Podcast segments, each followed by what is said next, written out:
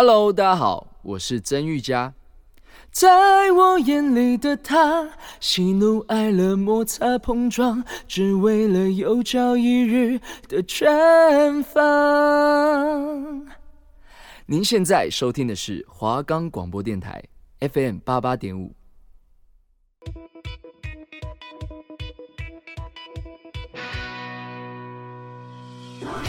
带你领略电影的世界，带你深入导演的心里，让你不止再次爱上经典电影，也让你忍不住想再看一百遍。推荐给你好看的电影，终结你的片荒。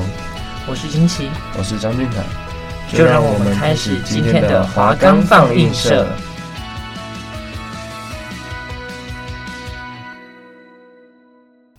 我们的节目可以在 Firstory、Spotify。Apple Podcasts、Google Podcasts、Pocket Casts、SoundOn Player，还有 KKBox 等平台上面收听。搜寻华冈电台就可以听到我们的节目喽。欢迎收听华冈放映社，我是主持人金奇，我是主持人张俊凯。那这礼拜呢，我们要来谈《重案对决》这部电影。那《重案对决》呢，是一部于二零零九年上映的美国犯罪剧情片，它是由盖瑞·葛雷执导，寇特·威莫编剧。杰拉德·巴特勒与杰米·福克斯等人主演。那本片的背景设定在美国的费城。那剧情描述一位妻子与小孩均遭到凶手杀害的男子，向加害者与腐败的司法系统复仇的故事。那本片呢，于二零零九年十月十六在北美地区上映。这部电影的主演呢，杰拉德·巴特勒，相信剧迷就是有在长期来看电影的人呢，都不会对他太陌生。呃，像是他演过《三百壮士斯巴达的逆袭》，然后《歌剧魅影》啊，《P.S. 我爱你》、《冲破极限》跟《全面攻占》系列，还有前几年蛮红的一部科幻电影，我觉得我们可以找个时间再讲的《气象战》。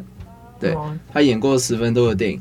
然后呢，另外一位杰米·福克斯呢，他将于今年参演最新的《蜘蛛人》的续集《无悔之战》。对，他要在里面饰演那个电光人麦克斯。然后呢，本片呢，于二零零九年呢获得土星奖的最佳动作冒险与惊悚电影的提名，但是最终败给了由昆汀塔伦提诺执导的《恶棍特工》。除此之外呢，本片的导演格瑞格雷呢是与主要的演员呢杰米福克斯呢，他们分别提名有色人种促进协会的最佳导演与最佳男演员。然后呢，这部片呢，由于里面运用了很多。暴力还有血腥的，像是谋杀啊，然后还有分尸之类的场景，所以这部电影经过了很多的删减啦。对，它被迫删减了很多内容，然后才才有很多出现的版本，就是以分级制度，像是普遍级、限制级，然后辅导级等等的。然后这部片的未删减的完整内容呢，后来不选择上映，而是以蓝光光碟的方式去发行，因为里面实在太血腥、太暴力了。我都不敢看，啊，你真的看过是不是？呃，未删减吗？对啊，当然没有啊。那我觉得可以看一下未删减画面，我蛮喜欢这种，嗯，被删减的画面的电影。对啊，通常这种电影我都会那个用手遮住眼睛，然后把手指打开，我不敢看，我不敢看嘛。啊，有病哦！真的不要看啊！啊，讲讲完这部电影的大概前提，那我们现在来讲一下剧情。那剧情开始呢？克莱伦斯·达比与其同伙波特·艾姆斯在一次家庭枪案中闯入工程师克莱德·薛尔顿的住宅。达比在抢劫过后杀害了克莱德的妻子与女儿。检察官尼克莱斯却因证据不足而无法保证达比将会被定罪。由于不愿意冒险降低他的高定罪率，莱斯遂与达比进行了认罪协商，达比就刑度较轻的罪名认罪，同时透过作证指控其同伙艾姆斯的方式获得减刑。艾姆斯于是遭到定罪，随后被判处死刑，而达比则于监禁数年后获得释放。克莱尔因此感到被莱斯与司法系统背叛。十年后呢，艾姆斯遭到注射处决，然而用于处决的药物呢，却在检察官与见证人均不知情的情况下，被某人调换为抗痙攣剂，造成艾姆斯在极度痛苦中死去。所有证据均直指此次事件呢是达比所为。此时，一名不知名人士联络达比，以协助其逃过警方的追缉，并将他引导至一处偏僻的地点。伪装成警察的克莱德现身，表示自己就是电话中的不明人士，并随即以药物瘫痪了达比。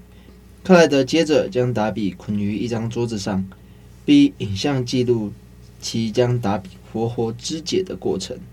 达比的遗体呢被寻获，所有的证据都指向克莱德，而他毫无抵抗的接受警方的逮捕，被送入监狱。然而他被他在被逮捕的过程中呢，将自己身上的衣服脱光，以此宣示自己身上是毫发无伤的，进入警局的。啊，在莱斯得知克莱德将肢解影片寄给其妻女观看，并造成他们饱受惊吓后，他起初拒绝了与克莱德进行认罪的协商。不过，地区检察官乔纳斯·坎特雷尔却命令莱斯与克莱德协商。克莱德要求在其囚室内增添一一张新床。以换取他的供词。在法庭上，克莱德在未聘请律师的情况下代表自己发言，并说并成功的说服法官他应该获得保释。但随后又怒斥法官竟然如此轻易地就要让让他像这样一样凶残的疯子和杀人犯重返社会。法官于是以藐视法庭的罪名判处克莱德徒刑。在遭还押后，克莱德要求狱方在限定时间内。提供他一顿高档的牛排午餐以及一个音乐播放器，作为交换，他会告知已失踪数日的达比辩护律师的下落。莱斯同意了克莱德的条件，但午餐呢却因典狱长的严格要求以及安检而延误了几分钟送达。在享用午餐的同时，克莱德给了警方一组坐标。莱斯与其他人员随后到达坐坐标所在的位置，找到了已经窒息而死的律师。狱中的克莱德呢，在用完餐后以餐具谋杀了其室友。他用的是，我记得是牛排里面的牛大骨，去把他室友给刺死。然后呢，典狱长因而被迫将其单独囚禁。而克莱德其实有给他们机会，因为从监狱到那个关押那个什么辩护律师的地方，然后那个路程呢，其实克莱德是算好的，那个氧气量是够他们去解救他的。但因为他们晚了几分钟提供，所以来不及救。那这件事情过后呢，坎特雷尔与莱斯一同前往会见一名中央情报局的干员，并得知克莱德早先曾与情报局合作过，且曾研制出令人意想不到的暗杀装置。此外，干员还警告克两人，克莱德有能力杀掉任何人他想杀害的人。随后，在一次与坎特雷尔与莱斯的见会面中，判处克莱德徒刑的法官在接起手机后，因手机爆炸而死亡。克莱德接着要求检方必须在明日的早晨六点时撤销他对他的所有指控，否则他将杀光所有人。莱斯则不愿意遵从。时限过后，包含。莱斯助理在内的数名检方团队人员均死于连环的汽车爆炸案中。随后，在坎特雷尔与莱斯离开莱斯的助理的葬礼之后，一具武装的机器人杀害了坎特雷尔。莱斯再度会面克莱德，并不断出手殴打他，斥责他这些毁灭人性、只为报仇的屠杀行为。克莱德坚则坚守他的立场，并告诉莱特，他将摧毁现行的司法系统与所有人相信的该系统的人。有感于事态的越来越严重，市长下令全城戒严，并将莱斯拔锐，就是升官成地区的检察官。莱斯呢，试图找出克莱德在狱外的同伙的方式，来阻止他继续杀人。他查出克莱德在监狱附近购有一处车库，并与唐尼跟警探一同闯入该地。两人在车库中发现了一条与监狱内部相通的地道，且地道内的各个房间均放满了各式的枪支、制服以及其他设备。地道尾部更与克莱德所处的囚室呢单独相连。莱斯意识到克莱德杀害其狱友的行为呢，便是为了方便被单独囚禁。以便能轻易地离开监狱，执行其预定的谋杀计划，而不被狱方察觉，同时还能误导警方他在狱外另有同伙。地道内的线索揭露了克莱德的下一个目标，即市政厅。此时市长呢，正与市政官员在该地举行紧急会议，正火速赶往市政厅后，莱斯与唐尼根警探未能找到克莱德，但却发现了一枚置于会议室正下方的手机启动的炸弹。啊，克莱德在市政厅安置炸弹后回到车库，随后便返回牢房。他很惊讶地发现莱斯已经在牢房内等他了。莱斯训斥克莱德竟然因为他所承受的痛苦而进行了如此疯狂的复仇计划。克莱德要求再次协商，但莱斯果断拒绝，表示多亏了克莱德，他再也不会与杀人犯协商了。莱斯接着给克莱德最后一次机会，指着克莱德在手上准备用来引爆在市政厅炸弹的手机，警告他别做，否则会令他自己后悔的事情。但克莱德仍然按下了启动键。莱斯与唐尼根随后锁上了克莱德的牢房，并迅速离开了监狱。克莱德终于意识到，莱斯已经将炸弹从市政厅移到他的牢房底下，而炸弹将会在数十秒后引爆。克莱德略带着忧伤地看着女儿的手环，随后炸弹引爆。好，以上呢就是这部重案对决的剧情。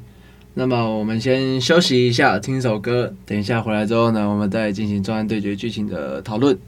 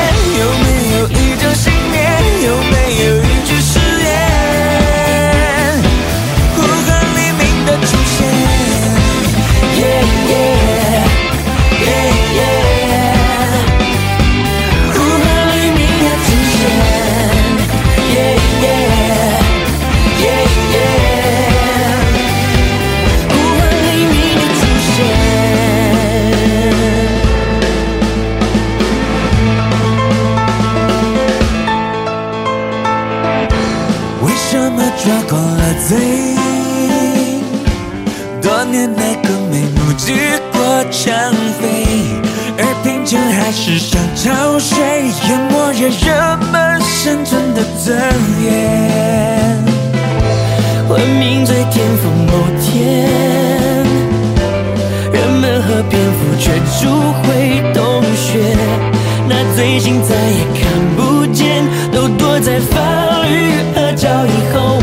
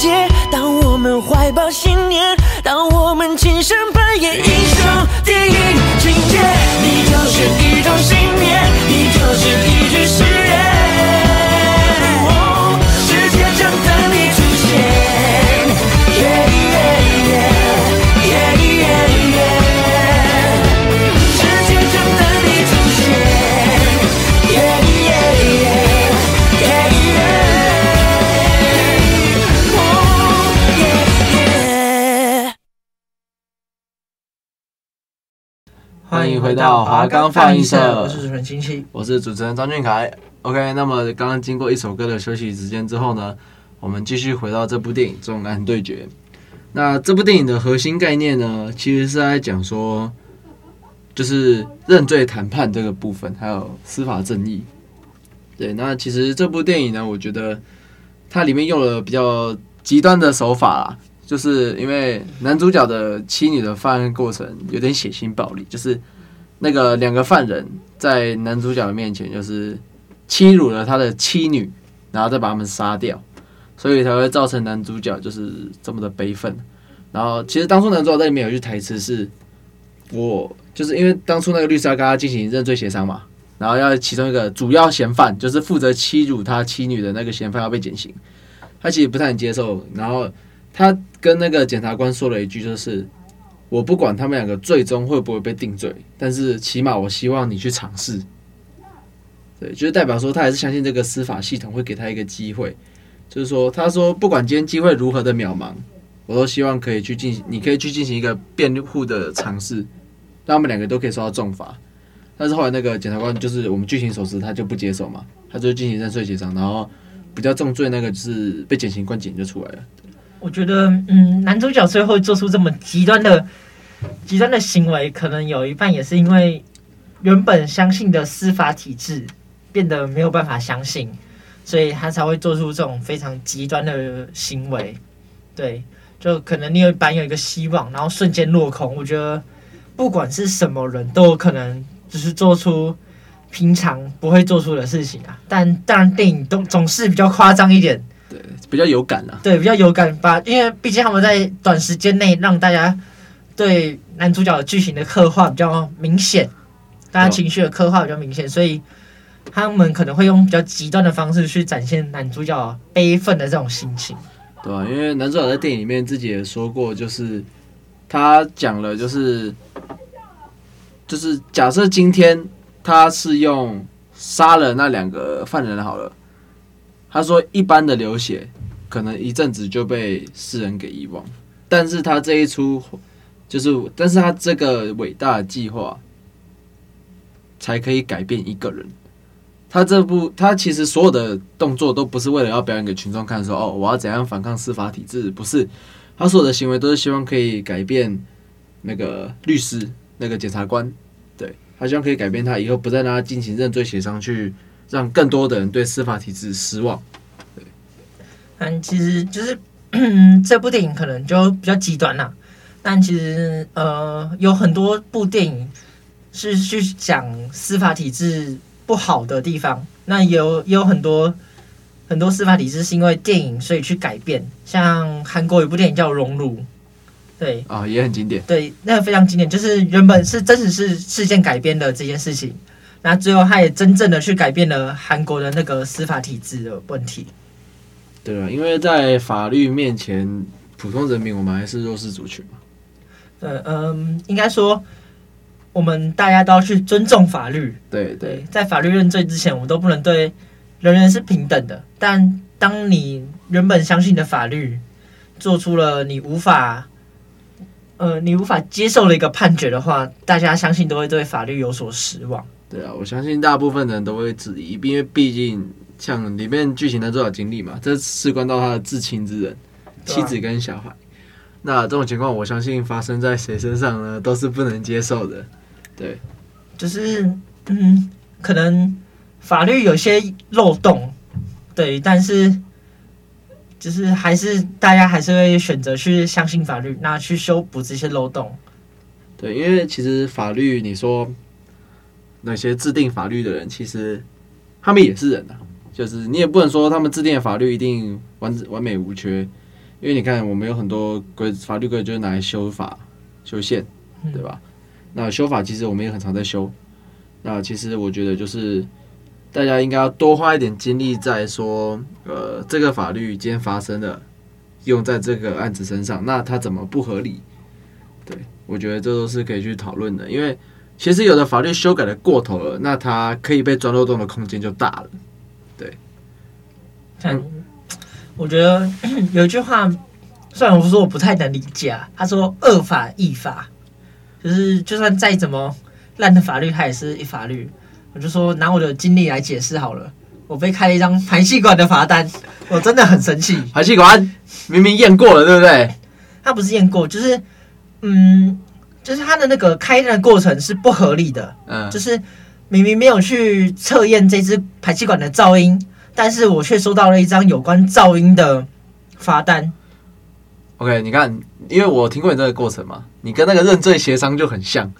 你看，就是他先骗你说，哎、欸，我没有，我可能没有开，我只是可能先给你留个资料，然后叫你去验的。我记得你是这样讲吗？对对对，就是当初警察在看到这张这支排气管的时候，他只是说。我觉得你这个外观有点特别，那我们会拍照去给监理专监理站去做呃建档，就是如果他觉得你这一支排气管有问题的话，他会叫你去验车，但是好像验车的过程被省略了。你看被骗了吧？你看跟认罪协商一样啊，就是他诱导你把资料给他，对，然后啪就出事了。对，我就被罚了 三千块，所以呢，我就很气，我去提了诉愿，目前呢这个诉愿还在审理当中。可能一个月后才会有答案。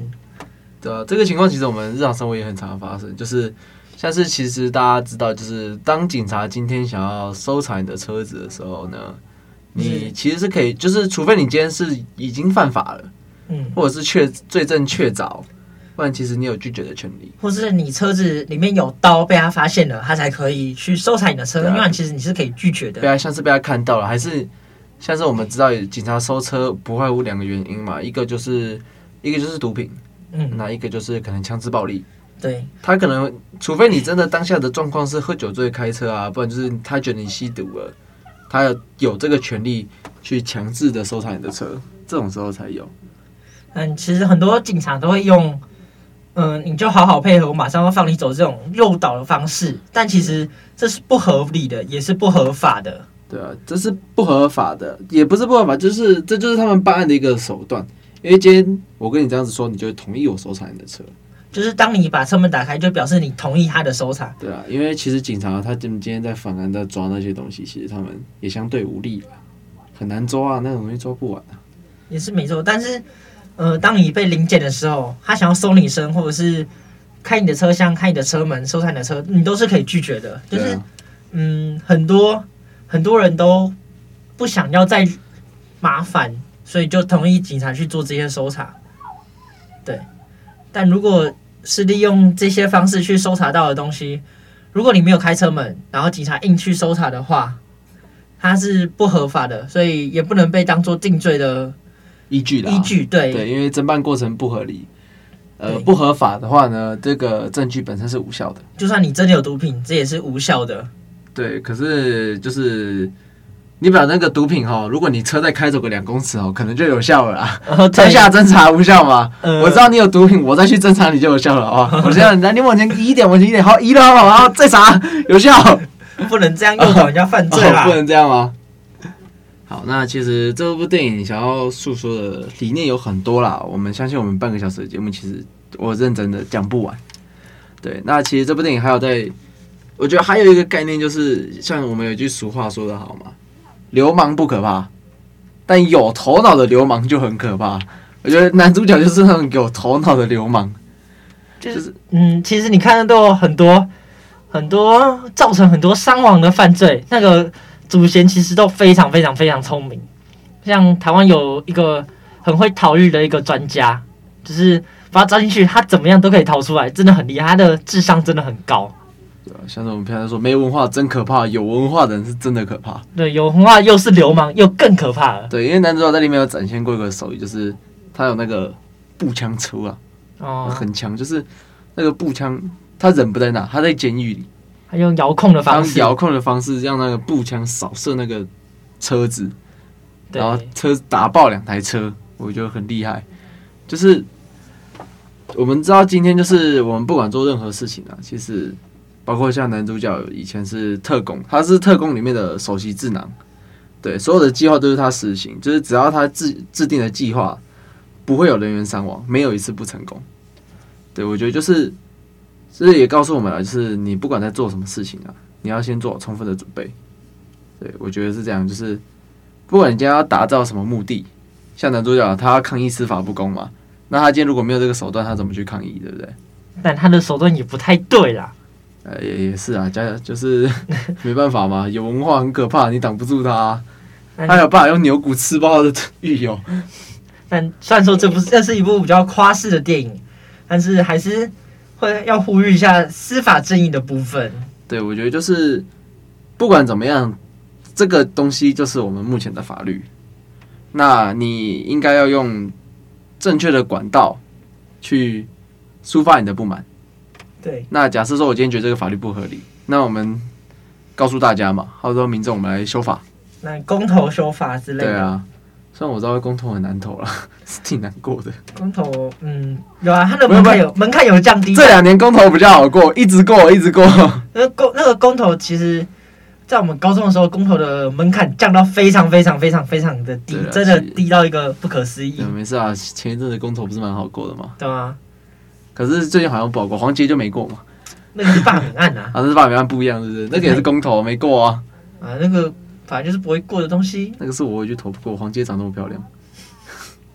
啊，那我们这礼拜的电影就差不多讲到这里了。好，那我们这礼拜讲到差不多这里了。下礼拜呢？下礼拜我们要讲什么电影？也是一部非常非常经典的电影，叫《阿甘正传》啊，对，《阿甘正传》就还有一双鞋是为了他而打造的。没错，《阿甘正传》又是一部非常经典的电影，里面有很多很多经典的桥段跟有智慧的话语。那么我们下礼拜再来为大家讲解。